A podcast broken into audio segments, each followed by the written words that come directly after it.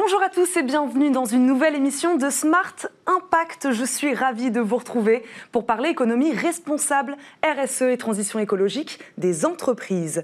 À mes côtés, comme tous les jours, Émilie Kovacs, fondatrice et rédactrice en chef du média Ecopo. Bonjour Émilie. Bonjour Eva, bonjour à tous, ravi de vous retrouver pour un nouveau numéro de Smart Impact. Au sommaire aujourd'hui, nous parlerons transition écologique et énergétique avec Brice Lalonde, ancien ministre de l'Environnement et président de l'association Équilibre des énergies. Notre débat RSE portera aujourd'hui sur l'inclusion sociale et l'employabilité dans les quartiers. Nous recevrons pour en parler Moussa Kamara, fondateur des Déterminés et Fabrice Le Sachet, vice-président du MEDEF et bailleur social de Érigère. Nous parlerons ensuite consommation des Français. Nous verrons qu'ils ne veulent euh, plus de produits euh, comme les autres. Ils veulent des, des, produits sains, manger des produits sains. Et enfin, nous accueillerons Claude Paris, qui est président de Cocoon Auto, l'entreprise qui réinvente le lavage auto écologique. Mais tout de suite, les news avec Eva. D'ici 50 ans, un tiers de l'humanité pourrait vivre dans des zones désertiques quasi C'est le résultat alarmant d'une étude de la revue scientifique Proceeding of the National Academy of Science. Cela représente près de 3,5 milliards de personnes qui pourraient se retrouver dans ces zones, principalement situées dans les pays en développement comme l'Inde, le Nigeria, mais aussi la Guyane. Si nous n'agissons pas contre le changement climatique, nous dit ce rapport, près de 20% de la Terre pourrait donc alors devenir presque invivable, avec des températures avoisinant celles constatées actuellement dans le Sahara. Aujourd'hui, les zones désertiques comptent pour moins de 1% de la surface de la Terre. Une bonne nouvelle pour ceux qui ont pris goût au vélo et à la sortie du confinement et pour les cyclistes en général. Le gouvernement a annoncé le lancement d'un appel à projet pour soutenir les collectivités qui voudraient rendre pérennes leurs coronapistes, celles qui avaient été installées de manière provisoire début mai pour permettre aux Français d'éviter les transports en commun ou la voiture. À ce jour, plus de 500 km de pistes provisoires surnommées coronapistes ont été recensées. Cette mesure s'inscrit dans la mise en œuvre du plan vélo dont le Fonds national de 350 millions d'euros a pour objectif de soutenir, accélérer et amplifier les projets de création d'axes cyclables au sein des collectivités. Et enfin, on termine avec le rendez-vous des acteurs de la consommation responsable. Du 7 au 15 novembre, au Parc Floral de Paris, se tiendra le salon Marjolaine, professionnel du secteur bio et de la consommation responsable, mais aussi public averti ou néophyte. Ce salon sera le lieu d'échange clé pour anticiper les évolutions du marché et les attentes du consommateur, bouleversé, on le sait, par la crise sanitaire. Plus de 600 exposants sont attendus autour des enjeux de la consommation locale ou des circuits courts, du vrac du zéro déchet, de l'économie sociale et solidaire et du commerce équitable. 76 000 visiteurs sont attendus. Et c'est maintenant l'heure de notre invité du jour.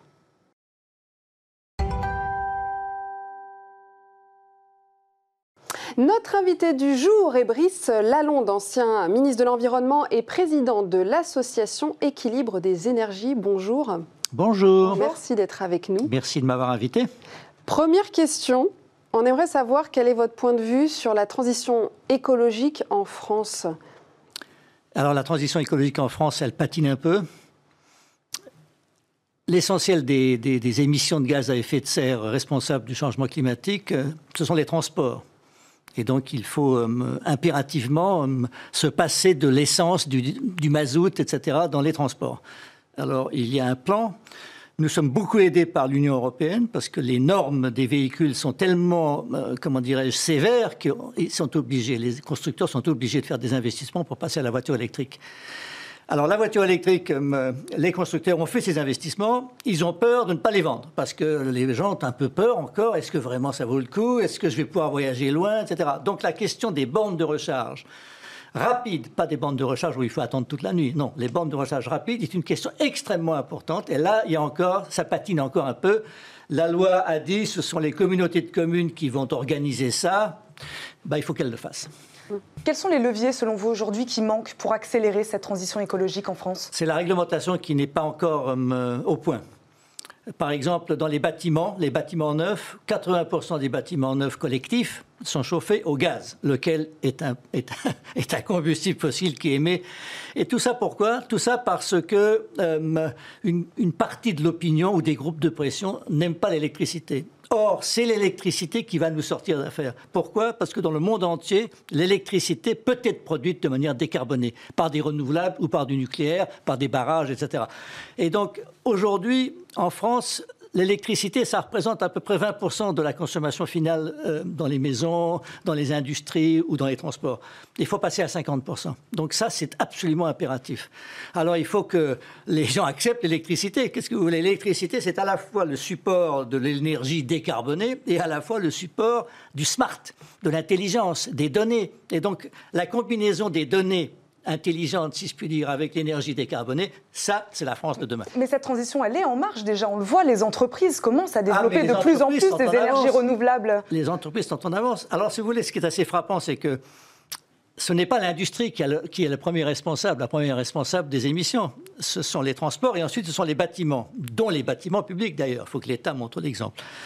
On aimerait bien que ce soit l'industrie, si je puis dire, mais comme elle est partie en Chine ou ailleurs, il faut la rapatrier. Donc ça, c'est une des questions de l'après-Covid. Est-ce qu'on va pouvoir rapatrier un certain nombre d'industries? En tous les cas, dans le domaine de la consommation électrique, le chauffage, le smart, euh, on a de magnifiques entreprises françaises, et donc là, pour le coup, elles ne demandent qu'à grandir.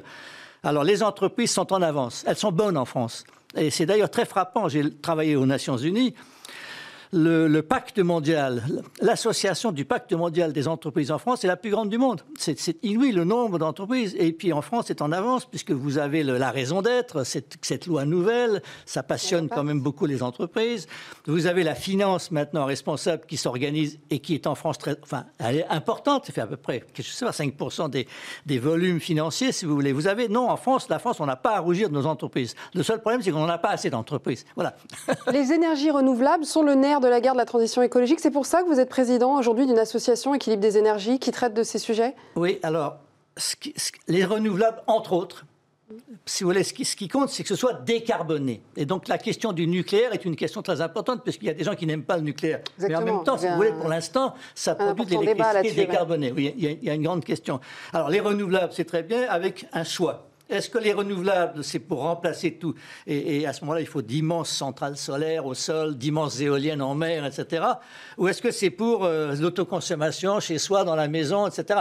Donc il y a deux, voies, hein, et les gens un peu hésitent. Et en France, par exemple, comme euh, on, est, assez centralisé, oh, l'autoconsommation, est-ce que c'est bien? Est-ce que ça va permettre de payer les impôts, etc. Donc il y a une vraie discussion là-dessus. Mais c'est vrai, les renouvelables, ça marche du tonnerre de Dieu partout. C'est surtout important euh, quand c'est pour faire de la chaleur. Parce que les renouvelables, on pense toujours aux éoliennes et aux photovoltaïques. Mais ça, c'est l'électricité. Notre électricité est déjà décarbonée. En revanche, la chaleur, ah, mais ça, c'est quasiment la moitié de l'énergie consommée en France, c'est de la chaleur. Et eh bien ça, il y a le solaire thermique, il y a la géothermie, il y a cette magnifique outil qui s'appelle la pompe à chaleur, qui vous donne trois fois plus d'énergie qu'elle n'en consomme. Là, il y a un boulevard aussi pour nos entreprises en, en France. Et donc, chaleur renouvelable d'un côté, électricité de l'autre, c'est ce, que propose, euh, l'association là actuellement Oui, notre association c'est une association qui réunit les constructeurs automobiles parce qu'ils passent à l'électrique et donc il faut. L'idée, c'est d'avoir des voitures qui servent à la maison et au réseau électrique. Parce que quand vous êtes un peu comme dans les chauffe-eau dans le temps, votre voiture, vous ne vous en servez pas, vous pouvez brancher votre batterie sur la maison et utiliser l'électricité de la, voiture. Et ensuite, quand euh, c'est aux heures de pointe, vous allez vendre votre électricité au réseau qui sera très content. Et ensuite, aux heures creuses, vous allez recharger votre voiture. Donc il y a un, écosystème, si vous voulez, qu'il faut, qu'il faut créer. Et puis, à côté des constructeurs automobiles, il y a des constructeurs de maisons, de bâtiments, les, grands, toutes les grandes entreprises de bâtiments, les artisans du bâtiment. C'est un travail collectif. Exactement. Et il y a les réseaux euh, électriques, les chaudiéristes et tout ça. Donc c'est surtout une association d'entreprises. Et elle, est, elle a un, comment on appelle ça? Tous les scientifiques, tous les ingénieurs viennent et travaillent dans une commission scientifique. Ça fait du, du bon boulot. Et ensuite, on va voir les ministres en leur disant Dites, vous pourriez peut-être faire un petit truc là. Vous parliez tout à l'heure de la réglementation. Est-ce que la réglementation européenne, vous trouvez, va dans le bon sens ou est-ce que c'est plutôt un frein, justement alors, si on n'avait pas eu la réglementation européenne pour un, pour un défenseur de l'environnement, on serait, on serait beaucoup moins bien qu'aujourd'hui. L'Europe a été un très très puissant facteur d'accélération. Mais elle a une petite influence allemande, si vous voulez, en ce moment. Donc il y a une vraie discussion. Les Allemands, euh, bon, ils sont tout à fait pour les, renouvelables, par exemple, mais leurs émissions n'ont pas baissé parce que quand il n'y a pas de vent et pas de soleil, ils sont obligés de faire marcher leur centrale au charbon. Bon, donc, si vous voulez, l'influence allemande, il faut essayer de, discuter avec pour qu'on arrive à une solution qui soit à peu près bonne.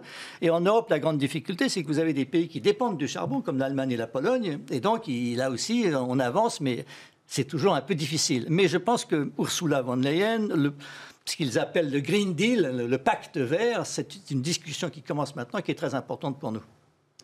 Brice Lalonde, par rapport à la situation mondiale, on en est où L'Europe, la France en particulier sur cette transition la France, écologique elle est, elle, est, bien meilleure que bien d'autres pays. La France, c'est 1% des émissions.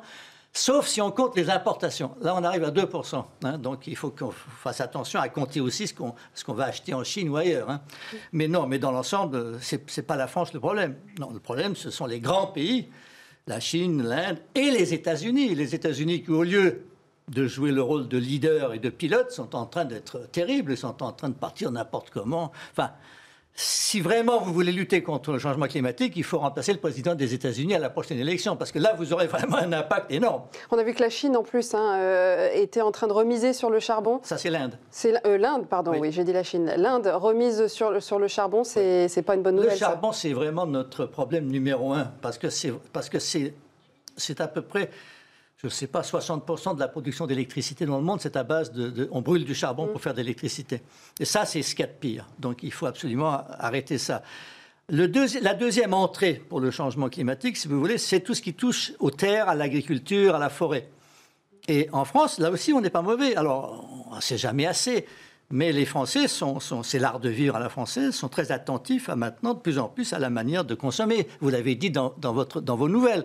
Et ça, c'est aussi très important. Les forêts, l'Amazonie, euh, là aussi, avec notre Guyane, on a aussi peut-être un exemple à, donner. Comment est-ce qu'on peut conserver euh, cette forêt intacte pour qu'elle joue son rôle euh, mondial Elle joue un rôle mondial, cette forêt tellement grande. Donc, si vous voulez, en France, euh, je pense qu'il y a une très grande prise de conscience, des acteurs très très nombreux, des ONG extrêmement actives, et les entreprises ne sont pas du tout en retard. On n'a pas à rougir de nos entreprises en France pour la transition énergétique et écologique. Les solutions sont là, pardon, mais il faut encore plus sensibiliser, peut-être, encore. Vous savez, la, politique euh, et, les, et, les, décisions économiques, vous avez des groupes de pression. Hein ah non, si tu fais ça, qu'est-ce que je vais devenir? Et donc, les, lobbies bah, Ce que vous appelez les lobbies. Alors, le, le, pétrole, ce n'est pas une toute petite entreprise, n'est-ce pas? Et donc, la plupart de ces entreprises pétrolières ne sont même pas privées, c'est des entreprises d'État, hein, Aramco et tout ça. Donc, bah, ils ne sont pas très contents. Et donc, euh, quand M. Trump, pour parler de lui, dit Allez, on va les forer dans, dans l'Alaska ou dans le pôle Nord, ils sont très contents. Hein bon, et donc là, on a, on a une vraie difficulté. il y a une bataille. Qu'est-ce que vous voulez? La transition, c'est aussi une bataille. Et dans, cette bataille, les entreprises sont très très importantes. On ne peut rien faire sans les entreprises. On va terminer là-dessus. Brice Lalonde, merci beaucoup d'avoir été avec nous aujourd'hui. On passe maintenant à l'édito du jour.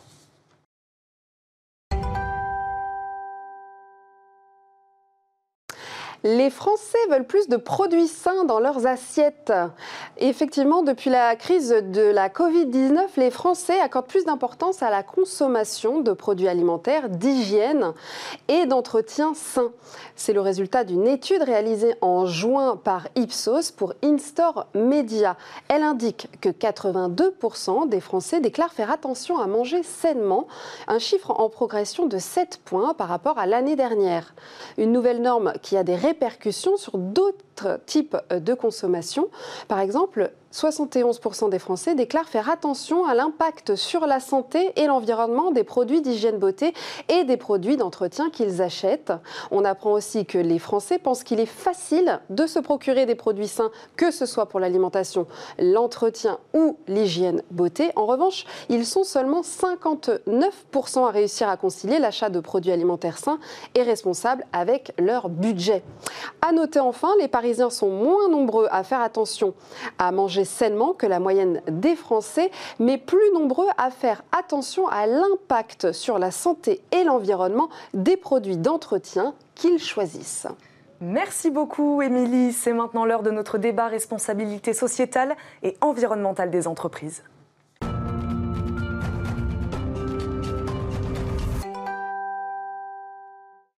Notre débat RSE porte aujourd'hui sur l'inclusion sociale et l'employabilité dans les quartiers. Pour en parler, j'accueille tout de suite euh, sur le plateau Moussa Kamara, fondateur des Déterminés. Bonjour. Bonjour.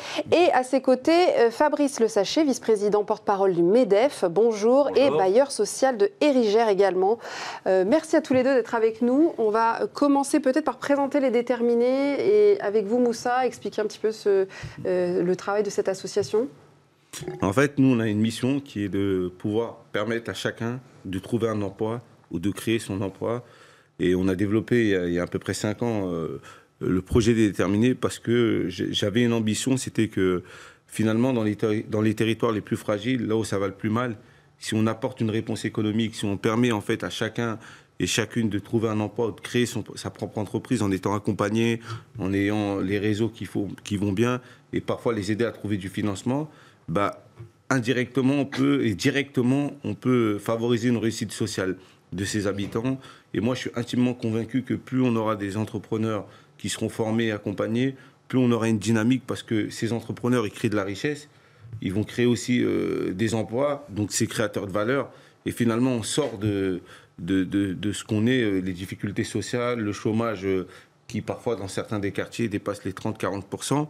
Et nous, notre objectif, c'est d'accompagner tout ça. Il y a l'entrepreneuriat et il y a aussi par l'emploi. Et on accompagne des jeunes à, retrouver un emploi. Le MEDEF euh, soutient euh, les déterminés. en tant que bailleur social, vous avez un rôle, vous, à jouer. Oui, alors le MEDEF, tout d'abord, hein, a soutenu euh, les déterminés. Il y a cinq ans, c'était mmh. Pierre Gattaz qui avait rencontré Moussa Camara. Et puis les enfin, Érigère, qui est un bailleur social, une filiale d'Action Logement qui est gérée par les partenaires sociaux. Donc, par les syndicats et les mouvements patronaux.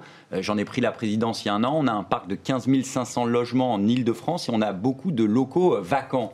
Et c'est un peu évidemment aberrant d'avoir des locaux vacants. Donc nous, ce qu'on a souhaité faire, c'est réhabiliter ces locaux pour offrir aux déterminés la possibilité de se sédentariser. Ils circulent beaucoup euh, en France, ils sont très euh, nomades et ils ont besoin de lieux physiques pour cranter euh, leur activité. Donc nous, on met à disposition ces locaux qu'on réhabilite en fait.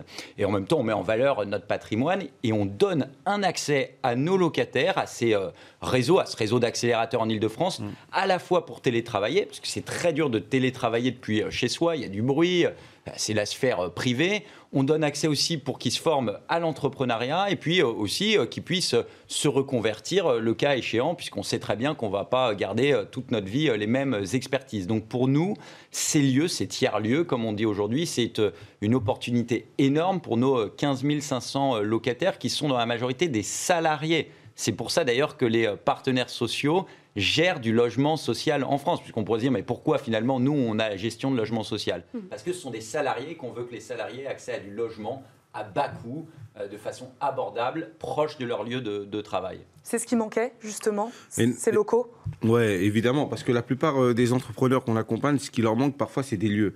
Ils n'ont pas d'espace pour pouvoir travailler, et comme, comme l'a dit Fabrice, c'est d'avoir des espaces pour pouvoir évoluer, sédentariser, et faire évoluer leur entreprise. Et c'est vrai que d'avoir des espaces de coworking quand on n'a pas forcément les moyens, qu'on débute leur, leur activité et avoir un espace, un lieu pour pouvoir travailler, c'est très essentiel. Et ça joue beaucoup aussi à la réussite de l'entreprise. Donc nous, euh, dans, la, dans, la, discussion qu'on a et qu'on aura dans les, dans les, dans, les, prochaines semaines, dans les, mmh. prochains mois, c'est comment on arrive à dupliquer ce modèle. On expérimente déjà une première à Sergi-Pontoise. Mmh. Et l'objectif, c'est de dupliquer, faire en sorte que ces lieux, ils puissent vivre par eux-mêmes et c'est vrai qu'il y a beaucoup de lieux aujourd'hui qui, qui, qui, qui, sont là, qui sont, qui sont vides et tout, etc., qui parfois faut mettre à disposition euh, d'entrepreneurs. et ça, je pense que c'est essentiel. Moi, quand j'ai commencé ma boîte, j'avais pas de lieu. Le seul espace de travail, c'était ma chambre. Mais c'était, j'étais pas dans les options, euh, dans les, dans les conditions optimales pour pouvoir être serein et développer mon, mon activité. Combien de personnes là ont trouvé un emploi euh, euh, aujourd'hui grâce aux déterminés ou ont créé leur entreprise? Bah, Aujourd'hui, grâce aux déterminés, il y a plus, de, plus d'une centaine de personnes qui ont repris un emploi euh, à l'issue des formations qu'on a, qu'on, a, a pu faire avec, en lien aussi avec des, des, des, entreprises. Et la deuxième, le deuxième chiffre aussi, c'est 107 personnes qui ont créé leur boîte euh, sur les, plusieurs centaines qu'on a accompagnées euh, à la sortie des déterminés. Depuis 2015. Hein, Depuis 2015, oui. Une association, un bailleur social, euh, où est l'État là-dedans? Bah, on ne peut pas tout demander à l'État. Hein. De, temps en temps, le secteur privé doit s'organiser lui-même, même plus que de temps en temps, j'allais dire, dans la majorité des cas. ça va, moi je voulais juste revenir sur ce qu'a dit Moussa, ça va au-delà des coworking. Hein. C'est aussi des espaces de fabrication partagés. On appelle ça des Fab Labs. Donc il y a des entrepreneurs qui vont pouvoir mutualiser euh, des lieux pour produire. Il y a beaucoup d'entrepreneurs, par exemple, dans le secteur de la restauration. Ben, on va faire des cuisines professionnelles. Ça coûte très cher, des cuisines professionnelles. Et donc, ils vont se partager ces lieux-là pour produire de, dans des euh, conditions d'hygiène renforcé par rapport à s'ils le faisaient à domicile. Et donc vraiment, on donne un coup de pouce qui est au-delà simplement de la location euh, d'espace. Mais évidemment, c'est le secteur privé. C'est là où il y a euh, la capacité d'innovation, c'est là aussi où il y a les ressources, où il y a euh, les capitaux, où il y a les idées. Donc c'est évidemment au secteur privé de faire quelque chose. Il y a une énergie dans les banlieues qui est absolument incroyable. Et aujourd'hui, on gâche beaucoup de, ces talents. Et donc, bah, il nous appartient de temps en temps de, se tendre la main et puis de trouver des, initiatives ensemble. Hein. C'est ce qu'on fait avec les déterminés. Les secteurs d'activité, là, pour rebondir un peu, quels sont les secteurs d'activité représentés? Bah, Il y a tout type de secteurs d'activité. On est, on est beaucoup plus large et tout. Et comme l'a rappelé Fabrice, euh, sur la restauration, on a beaucoup d'entrepreneurs qui, font, qui exercent des activités de traiteurs. Et parfois, voilà, pour avoir des, des, marchés un peu plus gros, il faut avoir une cuisine euh, professionnelle, etc. Il faut être en mesure et en capacité de produire. Et nous, on va leur mettre ça à disposition. Et c'est vrai que quand vous démarrez votre activité, vous n'avez pas les moyens d'investir sur un laboratoire. C'est très coûteux, etc. Et l'objectif, c'est aussi à ceux-là de leur permettre d'avancer. On a aussi des, projets dans tout ce qui est euh, euh, technologie, numérique, etc. Euh, des développements d'applications, des développements web, etc. Dans, la, dans le prêt-à-porter. On a aussi dans la petite enfance, etc. On a tout un tas de projets innovants. Euh, certains, c'est des projets classiques, mais qui permettent en fait de garder en fait une certaine euh, euh, créativité entre les entrepreneurs parce qu'ils arrivent avec des projets différents. Et en plus, chacun, il peut avoir une expertise entre les uns et les autres. Et c'est ça qui est important dans nos formations. C'est des formations qui durent à peu près six mois, qui sont gratuites. On commence par la formation. C'est important, oui. Six mois. Commencer c'est important, nous, c'est important de les avoir en bloc. En réalité, on les accompagne six mois, mais ça peut durer un an, voire deux ans. Hmm. C'est pour ça qu'on a créé le club des déterminés, qui permet en fait à tous les anciens de pouvoir euh, euh, se réorganiser, d'organiser des événements, des ateliers, du networking, etc., d'être invités dans, différents événements. Et ce qui est important de savoir, c'est que entre eux déjà, ils s'apportent déjà une, une énergie positive, collective, qui leur permet à chacun d'entre eux d'apporter des compétences. Parce que certains, ils ont des compétences tech dans, dans la com, dans le marketing, etc. Et tout ça, ça crée vraiment une émulation. Et c'est vrai que d'avoir des espaces où ils peuvent aussi se réunir et travailler ensemble, c'est le combo parfait pour euh, augmenter les chances de réussite. Oui, et puis peut-être dire que nous, en tant que bailleur social, on ne fait pas ça juste pour de la subvention du mécénat. On a un vrai intérêt commercial. Mmh. Pour nous, c'est de l'acquisition de projets qui sont euh, les personnes qui nous octroient les projets? Ce sont les élus les maires des collectivités. Donc nous, en fait, les accélérateurs les déterminés, c'est comme un produit sur étagère. Lorsqu'on va voir les maires et qu'on leur dit, bah, nous, on aimerait mettre un logement social dans votre ville, on est capable de leur dire, on peut aussi installer un accélérateur les déterminés. Et évidemment, un élu, il est intéressé d'avoir de la mixité économique. On parle beaucoup mmh. d'intégration sociale, de mixité sociale, mais ce qu'il faut, c'est aussi de la mixité économique.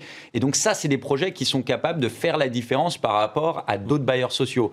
Puis on fidélise euh, nos locataires, puisque chez nous, ils trouvent un service qu'il n'y a pas au sein des autres HLM, euh, et on évite la paupérisation de ces locataires. Mm. Parce que lorsqu'il y en a qui sont en difficulté, au lieu de les laisser dériver, on, bah, leur, on leur, donne une possibilité d'entreprendre ou de se reconvertir. Mm, mm. Euh, donc il y a vraiment un intérêt fort, j'allais dire, commercial. Hein. On n'est pas que dans du mécénat, on est vraiment dans un truc intéressant pour. Euh, D'un point de vue économique. Ouais, c'est pas simplement voilà une opération RSE. Et le Medef, c'est important. Euh, il soutient plusieurs euh, projets comme ça. Bien sûr, parce que dans les banlieues, il y a cette envie de, réussir. Vous savez, c'est ceux bah, qui n'ont pas forcément grand chose au départ, et donc tous les monopoles, les rentes constituées, ils se battent contre ça. Ils veulent casser les, les frontières, les règles. Ils veulent crever les plafonds de verre. Et donc c'est eux qui sont vraiment aujourd'hui dans notre pays ceux qui incarnent le plus le libéralisme finalement économique. Et donc forcément, on s'intéresse euh, aux banlieues et à ce qui s'y passe. On va s'arrêter là-dessus. Merci beaucoup à tous les deux d'avoir été avec nous aujourd'hui. Merci à vous. On va maintenant passer à la bonne idée du jour.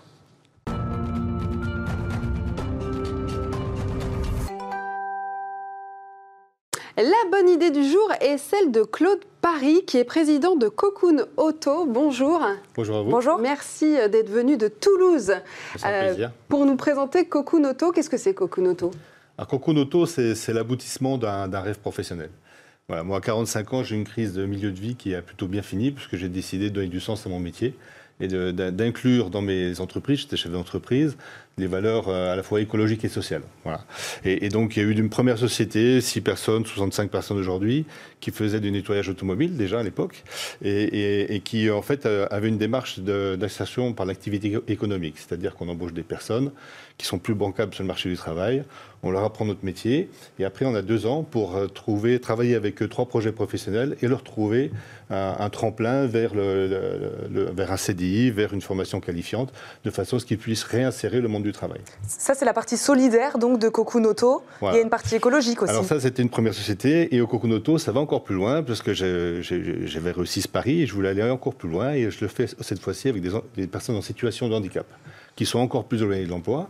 À Toulouse, il y a beaucoup de sourds. Un sourd, un entretien d'embauche, c'est déjà un premier problème pour lui. Voilà. Donc ces personnes, on les embauche. C'est pareil, on est sur cette idée d'emploi tremplin qui est loin de l'assistanat. Ils travaillent, plus leur projet professionnel, et euh, ça donne des gens extrêmement motivés des salariés un peu modèles, je, dirais, par rapport à, ce type de. et, des, des, expériences humaines qui sont extraordinaires. Voilà. Alors la partie écologique, effectivement, Eva le disait, euh, vous faites du lavage auto, mais pas comme les autres.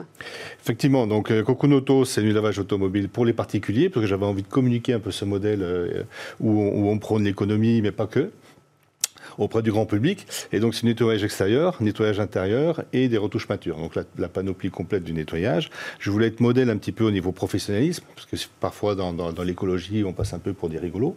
Et, donc, euh, l'idée, c'était d'être à la fois très écologique. J'ai une chaîne de lavage qui fait 20 euh, mètres de long. C'est du matériel allemand. Il y en a très, très peu en France. C'est 3% des stations de lavage en France. C'est extrêmement efficace. Ça consomme 300 litres d'eau par voiture.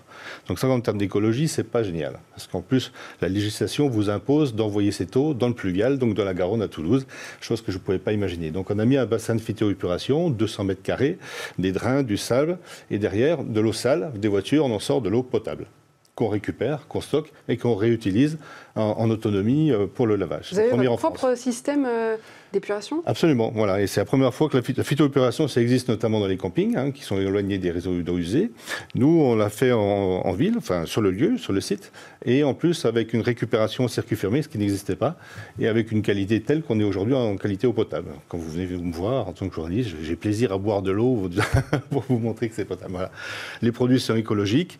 On a aussi, euh, après j'ai voulu faire un lieu sympa, un lieu où on passe du bon temps, de, de cocoon, on prend soin de, nos voitures, de nos clients, de nos salariés. on a aussi un verger pour accueillir les gens. Ils peuvent aller cueillir euh, bientôt des tomates, euh, des pommes. Il y a aussi un jardin en, permaculture où on peut, on peut, faire des ateliers avec nos salariés et nos clients. L'objectif, c'est de montrer l'exemple, de montrer que le lavage auto peut être fait différemment. Exactement. C'est-à-dire que lavage auto, enfin, on ne pense pas écologie quand on passe automobile.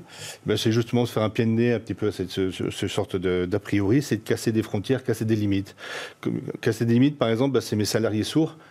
qui rendent des clés au client quand la voiture est propre, qui font un tour avec lui. Et bien là, on casse la limite entre l'handicap et la personne normale, où c'est toujours un peu difficile de faire le premier pas c'est la personne en situation de handicap qui le fait, et ça se passe très bien, il y a du sourire, il y a des échanges, il y a des surprises, et ça crée quelque chose un petit peu nouveau.